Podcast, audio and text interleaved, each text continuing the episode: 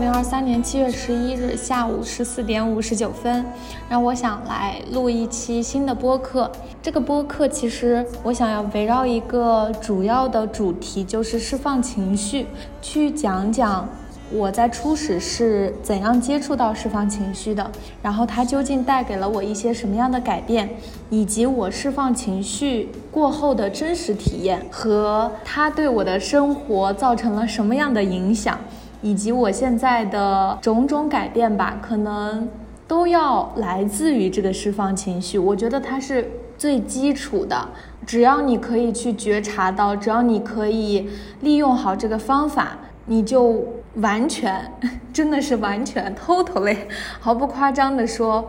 可以去实现自我成长，可以去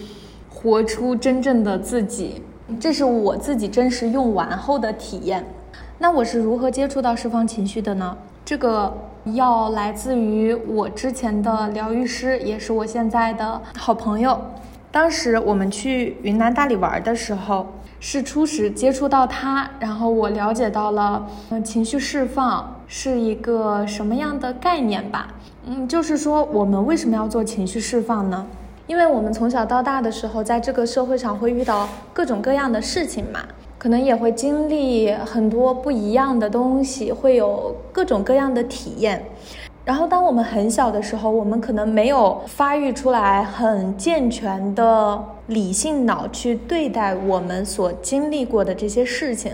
所以呢，我们在经历事情的时候会下意识的有一个反应，然后这个反应呢会激起我们的一个情绪，比如像说，哎，我们小的时候可能会遭遇过这种校园霸凌，然后呢，我们会以。防御的姿势去对待嘛，因为我们非常的恐惧，我们非常的害怕。那也可能是我们小的时候原生家庭教导我们，比如像说有些家里的父母可能会觉得小孩你不能做这个，你禁止做那个，你不应该怎么怎么样。所有的这些不应该，所有的这些限制，就会给我们铸造很高很高的围墙，然后我们在情绪上是会有抵御的，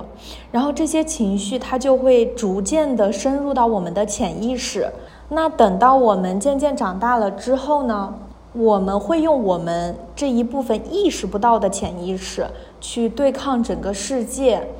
然后这个东西它是根本意识不到的，就比如像说，有些人可能会自然而然的看到对面有人走过来，他就会紧张的躲开，然后不想要有任何的眼神接触。然后也有可能是很多时候我们走在空旷的大街上，就会产生一种莫名其妙的害怕、恐惧，因为家长可能告诉我们说，哎呀，不要去特别偏远的地方，会有坏人。然后呢，其实是这些从小到大我们经历的事件所产生的情绪，深入到了潜意识，然后我们的这个潜意识带着这样的一套模式再去活出我们的世界。所以其实也是有那句话嘛，可能人一生都是在治愈童年的不幸。那这个童年的不幸，所有的不幸的点，其实是来源于我们所产生的这些情绪，潜移默化到了潜意识，成为的一种模式，在对抗这个世界。那么情绪释放在这里面就起到很重要的一部分。就是说，当我们的这些潜意识，当我们的这些旧有的模式浮现出来的时候，你在当下不再用过去的那种对抗或者说压抑的形式去对待它了，因为这两种形式它都不是完全的破除掉这个模式的方式，而是在采用一种你当下潜意识内的应激模式去对抗它。那么，我们如果永远在这样的模式下的话，我们所经历的事情，就是在不断的用我们的旧模式，也可以说我们在拿着我们的这个旧地图去面向新世界。那么你按图索骥，其实索到的就是那一条路，就只有那一条路，因为你的所有的东西其实都是旧的嘛。那你在不论接触到任何人也好，接触到任何事也好，其实都是在用你的这一套旧的东西去对待这整个世界。哦，那可能也有一些人会在这过程当中哦学习到很多新的东西，哎，刷新了自己的认知，然后可能有一些新的改变，但是会发现头脑的改变和心的改变是完全不一样的层面。就像我们平常。会不断的读书，然后会不断的去接触到一些新鲜的信息，所了解到的认知，以及我们真正用我们的行为，用我们不断的行动做到的一些事情，它是完全不一样的。那就是说知行合一嘛，知仅仅就是。逻辑的这一部分我们知道了，那如何要在现实当中真正的落地行动，让你自己渐渐渐渐活出来你自己的那一部分，其实是需要用到新的层面的，就是你要真正的能够去在行动当中破除掉自己旧有的那个旧模式，然后在这个基础上去不断的刷新掉你过去的旧的行为，然后渐渐渐渐可能。很多过去的这些围墙也好，牢笼也好，就慢慢被你拆掉了。那么你当然是用你手里的新的地图去到新的世界。那渐渐你可能也能找到一条属于自己的自我觉醒的道路。所以我在初始接触到释放法的时候，我是不知道它有这么牛逼的。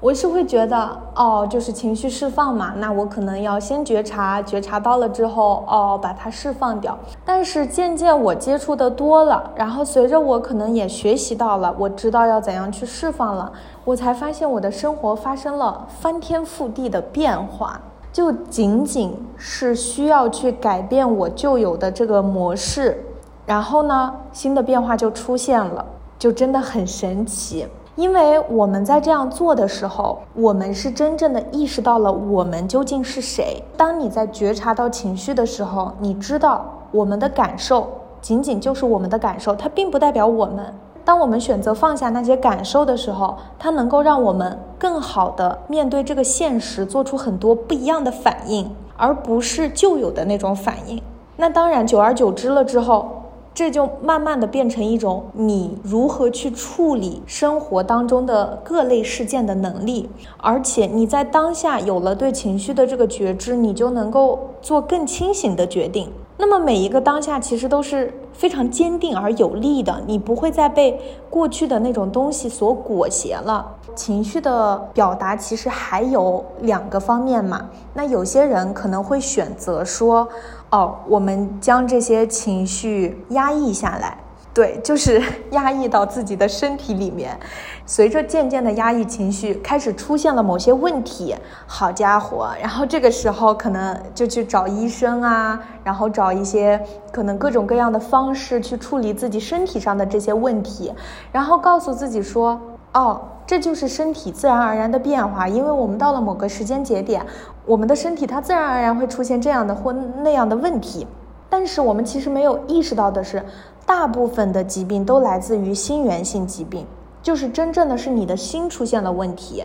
当你把所有的情绪挤压在你的内在的时候，那当下你其实是没有觉察到的，你其实是没有意识到的。但是你的身体感知到了，你的身体其实是已经跟不上你的脑袋了。那这个时候就要停下来，去看看你的这个情绪究竟是怎么了。但是很多时候我们是。没有觉察到的，包括我们这个社会，它是在这个层面上的感知是很少的。因为从小到大，我们就知道我们在用我们的头脑去学习，我们在用我们的逻辑脑的这一部分学习我们如何去获取信息、获取知识，然后不断的去学习很多不同的经验。因为这是人类的游戏规则嘛，我们可能会在这个游戏规则上不断的去打 BOSS、打怪兽，然后升级，可能渐渐渐渐会到达某个人生的巅峰。那这些东西其实都是很逻辑脑的层面。我不是说逻辑脑不好，头脑可是一个好东西，如果能够用好的话，它当然是非常好的。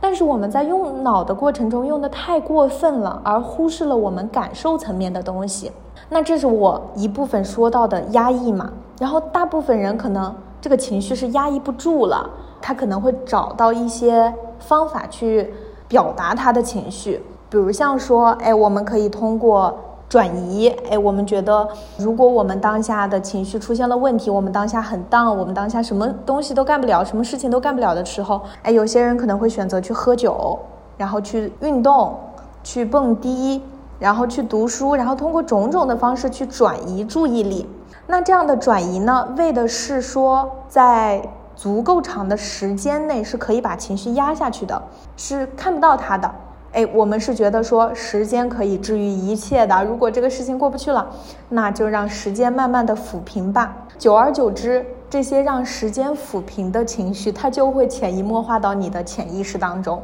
那么你还是没有去处理情绪，对吧？你还是没有真正的去释放情绪。你所做的仅仅是，OK，我不要去看它了，我可以通过转移我的注意力去对待我的情绪。然后呢，那还有一种方式，可能很多人觉得，哦，情绪是压不下去了，那渐渐就开始会去表达，会去把它发泄出来。比如像说很多情侣啊，很多夫妻吵架。可能刚开始的时候，我会一直压抑着、压抑着、压抑着，然后觉得哇，退一步海阔天空，觉得我能够忍受一切。然后呢，那可能等到有一天压抑不住了，好，咵一下就给爆发出来了。那种爆发其实是。泄洪式的爆发，它就是在当下，我根本控制不住我自己，因为我已经忍耐的太久了，必须要把这些东西都给发泄出来，我才可以更痛快一点。它不能再藏在我的体内了。那当你这个样子去完全的向对方倾泻的时候，首先当下你的身体是会受到一个巨大的损害的，就是在那个当下就能给你的身体造成无穷无尽的损耗。其次，你在发泄的那个过程中，你周围的所有人也会受到伤害，因为你情绪失控的时候，你说出来的话，你做的一些事情，你的所有表达，你的所有行为都是不受控制的。那么那个时候，你就会伤及无辜啊！无论是说和这个对面我所吵架的人，还是说对这个环境、对这个空间，都是会有巨大的伤害的。所以呢，我们从小到大。在我们成为一个大人之后，我们其实已经非常的善于去压抑和克制情绪了。它好像就变成了我们的第二本能，就是这个情绪这股能量。如果我们看不到它的话，它就是我们。那比如说举个例子，可能有些人他在某个时间节点说了某句话，你就会瞬间爆炸掉。哎，你都不知道这个爆炸的源头是哪，你就觉得这个东西很不爽。然后这个时候你会觉得就是他的错，他为什么要说这种话？他为什么要这样对我？其实这个东西是因为什么？是因为他当下说的这句话。你共振到了曾经你所有这样的事件，以及这样的事件之下，你所引发的情绪。那么在当下，你所自然而然的反应就是爆炸，因为你已经控制不了你自己了。这个其实就是很明显的情绪没有被很好的释放掉的一个表现。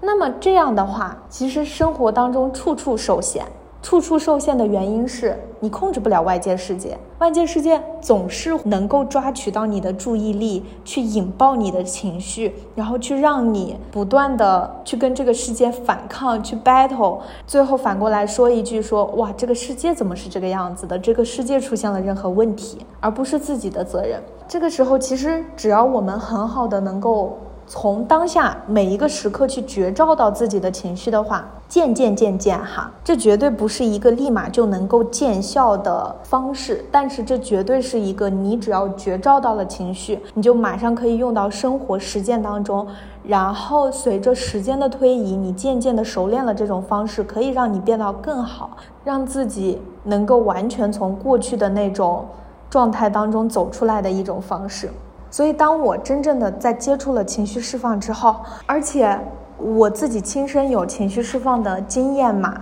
我就真的觉得，哇塞，太牛了，就是真的很厉害。无论是说未来疗愈它会出现什么样各种新型的形式，各种不同的方式，但是觉照到情绪，释放掉情绪，绝对是所有东西的根源，所有东西的根本，所有东西的基础。然后当时我记得有一个很好的比喻哈，我们对待情绪其实一般是有三种方式的嘛。首先我们可能会选择压抑情绪，其次我们可能会选择表达情绪。这个表达它其实是有一定效果的，表达说明你意识到了你有这样的一个问题嘛，然后你去表达，但是表达是需要控制的。你首先，你不可能去跟任何人在任何时间点无限的去散播你的这些情绪。其次，如果当你没有办法去很好的克制自己的时候，你的表达就会变成所谓的怒火中烧，所谓的不知道自己怎么了，我摸不到头脑究竟发生了一些什么。最后呢，就是释放。释放情绪，这里面有一个很好的比喻啊，大家可以想象一下压力锅，就是当我们在去压抑情绪的时候，其实我们是在给这个压力锅加压；然后当我们去表达情绪的时候，其实我们是在给这个压力锅放气。但是释放情绪是什么？它是既不加压也不放气，放气放气体，不是放气，放气体，而是把火调低。就是当你把火调低了的时候。它里面的东西就会安全的清空，然后呢，所有的东西它就会安全的让它放走，让它自然的平静，让它自然的流淌。释放它就是让你不再紧抓着这些情绪不放，而是真正的正视到他们，允许他们的离开，并且能够知道它仅仅是情绪罢了，它不代表你，它不代表任何东西。所以我觉得我可以去分享一下我在释放当中的一些体验哈。我分享几个我印象非常深刻的例子吧。我记得在六月份的时候，呃，六月份是我姥姥去世的三周年。那几天我就是相当多的梦。然后醒了之后，我发现我的那个梦我都是记得非常清楚的，就有的时候我好像就又梦到当时我姥姥去世的时候的那个场景，然后有的时候我又梦到了说我在给我姥姥做超度，然后我们家的人全都在，就是那两天的事情，刚刚好也是三周年嘛。这还有一个问题，也是我后来才觉察到的，就是在我姥姥去世了之后，我当时就是因为因为这件事情很突然嘛，然后我是没有任何准备的，然后我当时刚知道了那个事件的时候，我天哪，我现在其实还是没有办法很好的 很好的去面对这件事情，就是我感觉我的这个。语言就已经开始有一些情绪的意味了，嗯，然后我当时是没有办法很好的去面对的。那两天我们家的状态也是非常的慌乱，嗯，手足无措，然后感觉事情发生的太太突然了，其实每个人都是接受不了的。然后当时我在那个当下是选择去压抑了我的情绪。因为那个时候我妈的状态就不是非常好嘛，呃，然后我可能一方面就是思虑过重，又非常非常担心她，然后一方面我又觉得特别担心我大姨啊之类的会出现什么样的问题。然后那个时候讲真，我自己的，我自己就是完全没有觉照到我自己的情绪的，嗯，然后其实就是在那一阵儿，呃，我自己就有很多很多的念头和担心浮现上来，就非常的重。我记得印象很深刻的一次，就是有一天晚上，嗯，我和我妈的房间是挨着的，啊，然后当时，呃，我大晚上就是听着我妈在呼吸嘛，呃，然后我就在床上睡不着觉，那个时候可能就已经两三点了，我就翻来覆去，我就一直睡不着，然后我就一直在担心，我觉得我妈可能会，就是当下可能就会死掉，你知道吗？哇，那个晚上的状态可能是针掉到地下都能完全听到的那种时候，然后我就在隔壁的房间听我妈的呼吸，我就真的当下非常非常担心她，非常非常害怕她，因为就是那个时候全家都很错乱，然后我觉得我就是没有关注到我的这一点。然后就导致后面后面三年，真的是有三年的时间，我就时时的非常担心他们的身体健康、身体情况。然后可能时不时他们多久可能没有回我的电话的话，我就会非常的担心。然后这个其实一直算是我的一个，就是一个点，我就觉得太担心了，有点思虑过重。嗯，然后后来应该是渐渐接触了情绪释放嘛，然后那一阵儿六月其实算是我自己的一个大革新。真的是从身体到心理上的大革新。然后那一阵儿也刚刚好是我姥姥的三周年，呃，每天晚上都会对这个进行释放，就是我会从我对我父母身体的担心，然后渐渐回顾到当时我姥姥去世的场景，然后在那个当下会把所有的情绪，所有当时没有被处理好的东西都给释放掉，都给表达出来。然后渐渐渐渐，我好像对这件事情释怀了，不会再有那么多思虑过重的行为出现了。就也不会再那么担心了，这是一个印象比较深刻的例子，而且我没有在播客当中分享过。然后还有，我是在前期，嗯，没有触及到很大程度的释放的时候，我会天天晚上都去写情绪觉察日记，我会去觉察我每天升起了什么样的情绪，这个情绪是不是来自于过去的某些遗留下来的东西没有被处理好。比如说，我挑一些吧，因为我现在正拿着我的这个情绪释放本，我简略的挑一些来念。比如像说，我会说，今天我看到了一个老男人，然后他一直在盯着我看，然后这样的情绪他就会触发我，然后这样的情绪就会触发我对于中年男性的厌恶，然后我会尝试在晚上进行释放。当你白天可能发生了这件事情，在你晚上去观想你自己这个情绪的状态的时候，去感受它，然后在这个状态当中，可以选择去把它释放掉。然后还可能像说今天的压力非常大，然后我就会吃超级多的东西，就把我自己撑到不行。然后那个时候我就会把这些东西写在本子上，然后在晚上去做释放。释放，首先是接纳我自己真的吃了很多的东西，让自己非常的撑；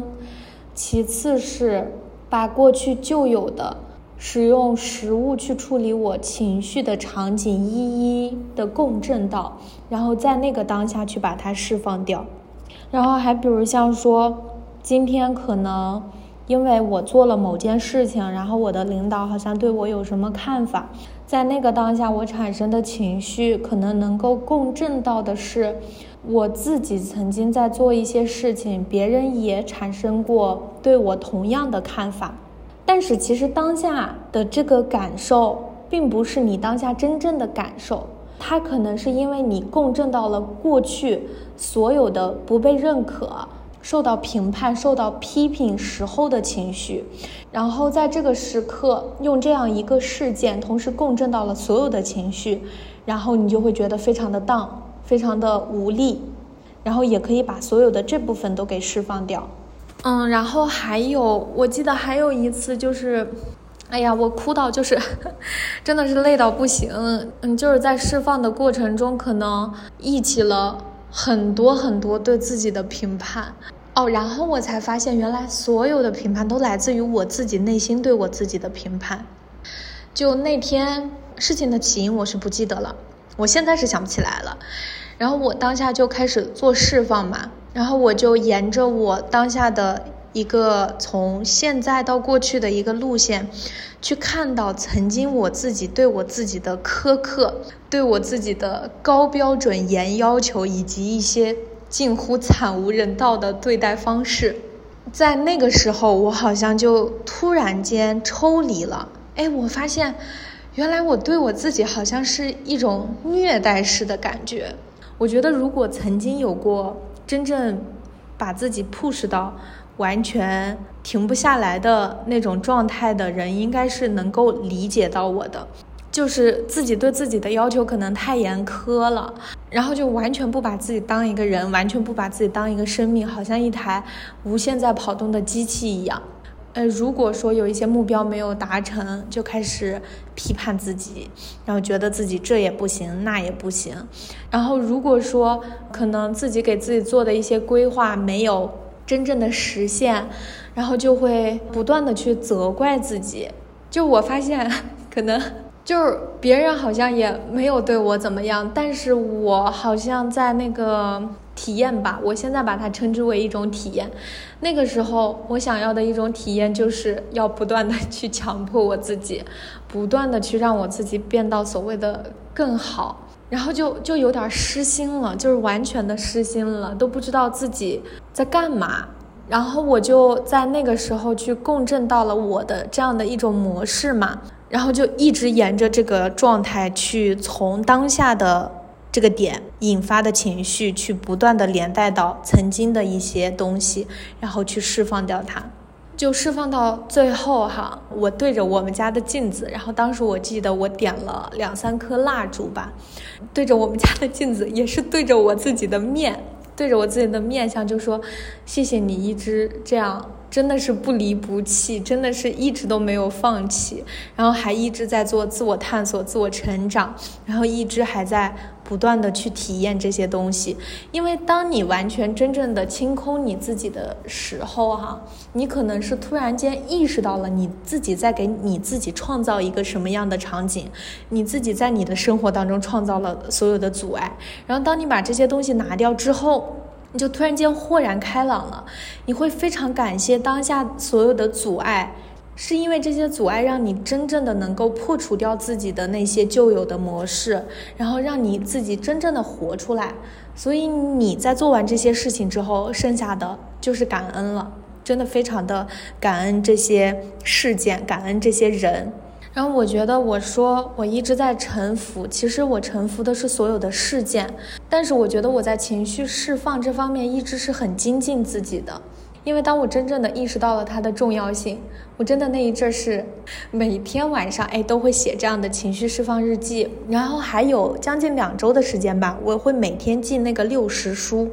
就是每天在六个时间点去不断的觉察自己的念头，然后去看看什么东西升起了。嗯，然后我现在回想起来，我六月的那一阵儿，因为也刚刚好是裸辞在家嘛，然后是会学一些教练的课程，这是一个大头。其次一个大头就是真正的在处理掉很多固有的这些情绪这些东西。然后我以前我记得也应该在播客里面分享过吧，关于一些释放的一些案例。然后如果现在要我说说情绪释放带给我的一些好处的话，让我来想一想哈。首先是能够提高你的觉察，因为其实人改变的第一步就是意识。当他真正的意识到了这是一个问题的时候，他才有能力去改变它。当他自己都没有意识到，他觉得他自己很开心，也没有压抑情绪，也没有表达情绪，也没有怎么样，他就是觉得自己啥时候都乐呵呵的。这是因为他可能时间还没到，哎，他可能没有到那个真正让他意识到这件事情的那个点。所以说，当开始关照到情绪的时候，第一个好处应该就是你有了觉察吧，并且会在自己的感觉这方面越来越敏锐。你开始知道是什么东西引发了你的情绪，是什么东西造成你的阻碍，你能够觉察到自己的方方面面了，然后你开始。勇于去改变了，因为你觉察到了嘛，然后你知道你自己怎样做才会改变，你知道你自己怎样做才能够真正的变得更好。然后第二步其实就是，我觉得它在某种程度上是提高了我的频率，提高了我的能量的。我现在能够像当下的这样的一个状态，其实我觉得是一个很翻天覆地的变化，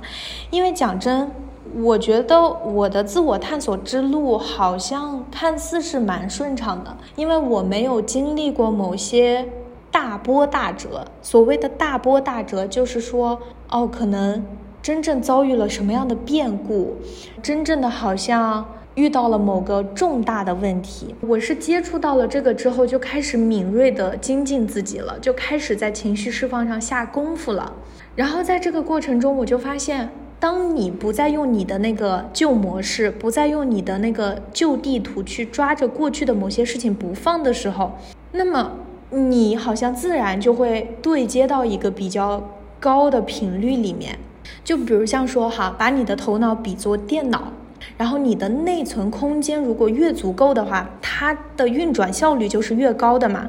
那曾经那些伤害过你的经验啊，奇奇怪怪的情感体验啊。它就像生命里默默在后台运转着的程序，它其实是非常占内存的。然后，如果当你真正能够意识到它，真正能够把它去放下的时候，它就不再占有你生命的内存了，它不会再去消耗你了。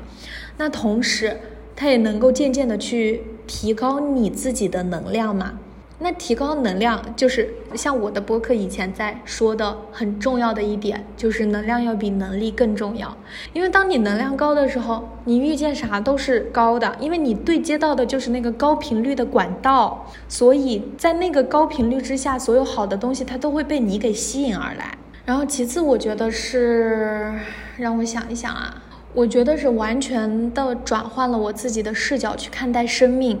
你不会再用那种说，我今天遇到什么事情是我倒霉了，总是会遇见很奇奇怪怪的人，很奇奇怪怪的事情。因为当你完全的换一个视角之后，你知道为什么你会遇见这些人，是因为你当下的频率就是会接触到这些人，然后你所有身处的这些环境啊，其实是你当下的这个念，是你自己的这个意识所造就的。那从这种状态下，你就能够完全拿回属于你自己的剧本，这也是我一个非常不一样的体验。然后我会发现，我自己的大脑会越来越平静了，因为那个旧模式被我破除之后，我不会再用一些旧有的这种反应去对待我新的东西了嘛。那当下所有的事件对我来说都是全新的，我想要用我更加平静的头脑去考虑问题。去解决问题，那这个时候其实问题出现了，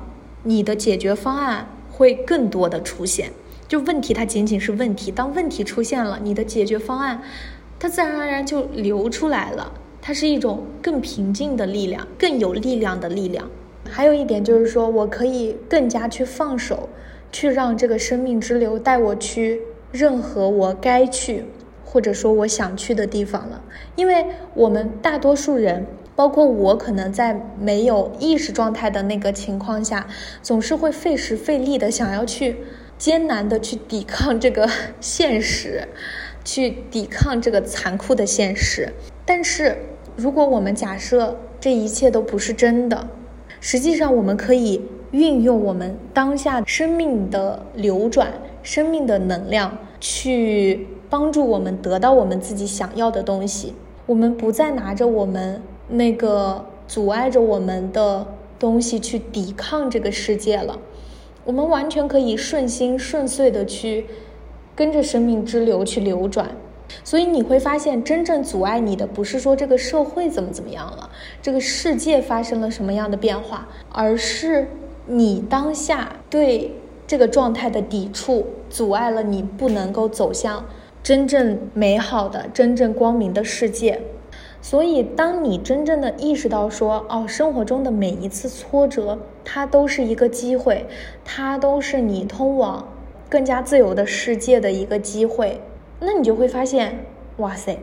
都是如其所示了。就是当下所发生的所有事件，都是如其所示，都是你应该遇到的事件。所以，我真的觉得我很幸运，在初始接触到身心灵这方面的时候，我就。接触到了情绪释放，嗯，然后意识到了这一点，大家可以在生活当中多多去觉察，多多去体验，然后让自己以第三视角去看待这些东西，去看待你自己，去看待你的这些感受。你的感受仅仅是你的感受，它不代表你自己。然后，如果有想要体验情绪释放的，有想要真正的去刷新掉自己过去的那种旧有模式，也可以来找我做情绪释放的疗愈。然后我也会把我自己的微信号和相关的链接抛在 show notes 里面。如果大家真的在这方面有需要的话，也可以来找我。我也希望能够帮助到大家在这个方面，真正的去突破掉自己曾经的那些壁垒。去拆掉自己给自己构筑的那样的围墙，去真正的拿回自己的剧本，实现自己的自由人生。哦，我好像突然又想起来一个关于情绪释放的点。哦，我好像又忘记说了一个好处，这也是我自己通过释放得来的。释放掉你自己想要达成目标的这个阻碍。就举一个例子，比如像说，日常我们可能会给自己设定很多的目标嘛，想要让自己不断的成长啊。然后比如说我可能给自己设定一个目标，是三年之内我想要出国。然后在写下这个目标的时候，你怎样通过情绪释放去真正的把这个目标的行动路径给清晰化，并且能够顺应到生命之流里面，帮助你去实现这样的目标呢？当你写下这个目标的时候，去感受你对这个目标有什么样的情绪，你会不会升起那种说，哎，不可能，这件事情我绝对做不到，这不是我可以做的事情。然后在这个下面，你可能又会升起说，啊，我从小到大学习成绩都不太好，这样的事情是属于好学生的事情，我没有办法。然后呢，你可能也会升起说，啊，这个东西不行，